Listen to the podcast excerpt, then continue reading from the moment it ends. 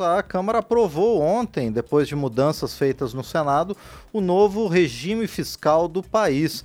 E para falar sobre isso, a gente vai conversar agora com o relator da matéria aqui na Câmara, o deputado Cláudio Cajado, do PP da Bahia. Deputado, bom dia, obrigado por estar aqui no painel eletrônico.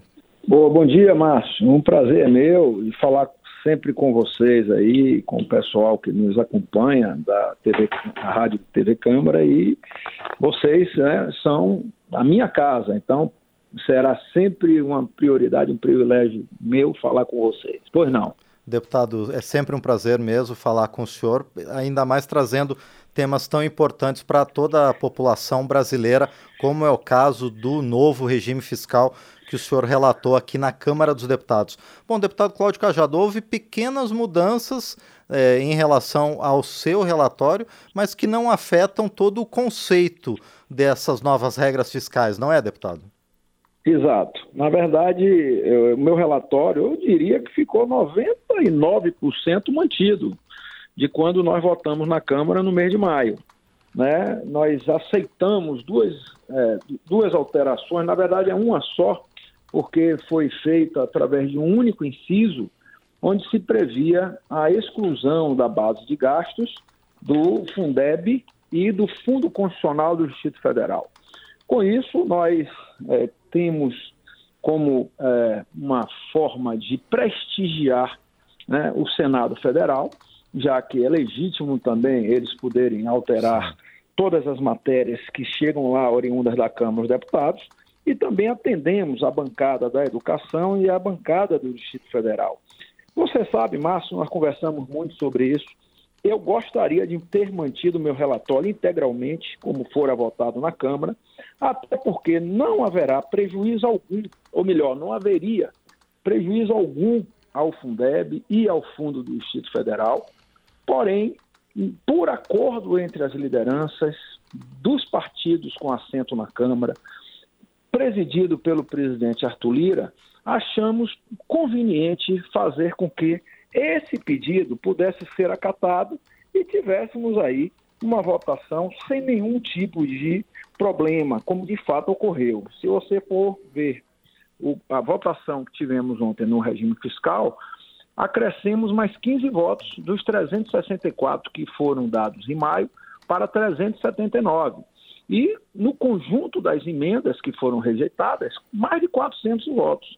Ou seja, a Câmara demonstra através do consenso que a maioria, e uma maioria expressiva, é possível, que faz com que todos tenham ficado satisfeitos. E eu, como relator, também não posso ser o único dono da verdade ou da palavra final. O consenso no parlamento, ele tem que ser perseguido sempre, e isso ficou espelhado na aprovação de forma, eh, digamos assim, extremamente majoritária com os votos que tivemos. Isso demonstra também, deputado Cláudio Cajado, que apesar de ser um, um, desejo do Poder Executivo, foi uma construção do parlamento, ouvindo diversos setores da sociedade? Exato, nós fizemos, eu pessoalmente, né, o projeto nasceu pela Câmara, oriundo do Executivo, eu tive a oportunidade de conversar com todos os partidos, com todos os líderes, com todas as bancadas, com as bancadas temáticas, Distrito Federal, Educação, Saúde, e fizemos um trabalho exaustivo. Ouvi aí o mercado através dos agentes financeiros, os segmentos organizado da sociedade, os sindicatos, as confederações de trabalhadores e pudemos, o governo, obviamente, e pudemos consensualizar um texto que pudesse, se não atender totalmente, mas atendia em partes ou em grande parte as, as sugestões, as opiniões do conjunto né, dessas é, entidades, associações, parlamentares, etc. E isso ficou muito é, é, é claramente demonstrado na votação expressiva que nós tivemos na Câmara e no Senado, e agora, em último momento, né, em forma terminativa, na Câmara dos Deputados. Eu fico muito satisfeito, estou é, vendo a repercussão também muito positiva. Tive a oportunidade de falar ontem com o ministro Haddad, que parabenizou, né, o secretário da Receita, o secretário executivo do Ministério da Fazenda, do Planejamento. Então, me parece que o próprio líder do governo, o deputado Zé Guimarães, todos ficaram extremamente satisfeitos, porque foi um acordo que não trouxe grandes prejuízos, né? Você tirar o Fundeb e o Fundo Constitucional e manter todo o resto na base de controle dos gastos e com a possibilidade do controle da dívida, demonstra que nós vamos dar uma lei muito mais moderna do que o teto de gasto, com condições do governo poder fazer investimentos, para ir 0,6% do PIB para investimento, e uma, uma, uma possibilidade de ter despesas crescentes com aumentos das despesas de acordo com o aumento da elevação da receita. Qual é o desafio, Márcio, que o governo tem? É justamente não fazer despesa sem a receita correspondente e fazer com que os recursos necessários para dar sustentação ao regime fiscal possam ir para dentro do cofre. Como? Fazendo o seu dever de casa. O governo tem que focar e focar de forma determinada a poder aumentar a sua arrecadação. E isso é possível, sem aumento de alíquota de imposto existente. Ele vai aumentar a sua arrecadação, melhorando e eficientizando a sua arrecadação, cobrando lá como ele pode, do, do, através do CARF, do voto de privilégio, que são um estoque de quase 60 bilhões.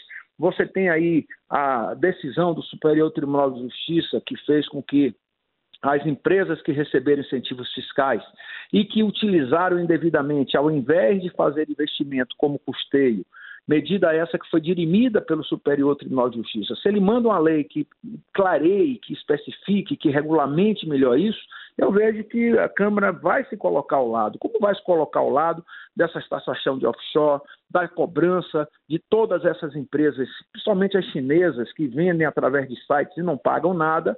Então, existe sim a possibilidade, eu confio muito, viu, no ministro Haddad, na sua equipe, de que o governo vá fazer com que nós consigamos zerar o déficit no ano que vem e, a partir daí, colocar as contas do poder público no azul, com superávit primário. Isso vai dar credibilidade ao regime fiscal que acabamos de votar no dia de ontem. E, deputado, vai ter também uma influência positiva sobre toda a discussão orçamentária, não?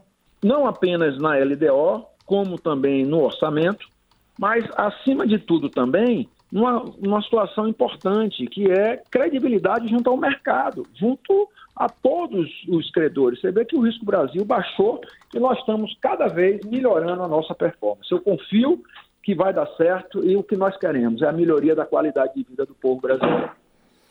Perfeito. Nós conversamos então com o deputado Cláudio Cajado, do PP da Bahia, ele que liderou aqui na Câmara toda a discussão sobre o novo marco fiscal, o que ele chamou no seu relatório de regime fiscal sustentável, em substituição ao teto de gastos para garantir um percentual do orçamento para investimentos. Deputado Cláudio Cajado, mais uma vez, então, muito obrigado por sua participação aqui no painel eletrônico e, mais uma vez, quero parabenizar o senhor por esse trabalho coletivo, mas que tem a sua marca no relatório das novas regras fiscais. Muito obrigado. Muito obrigado. Obrigado a você, Márcio, a todos que nos acompanharam aí pela Rádio Um abraço, bom dia a todos.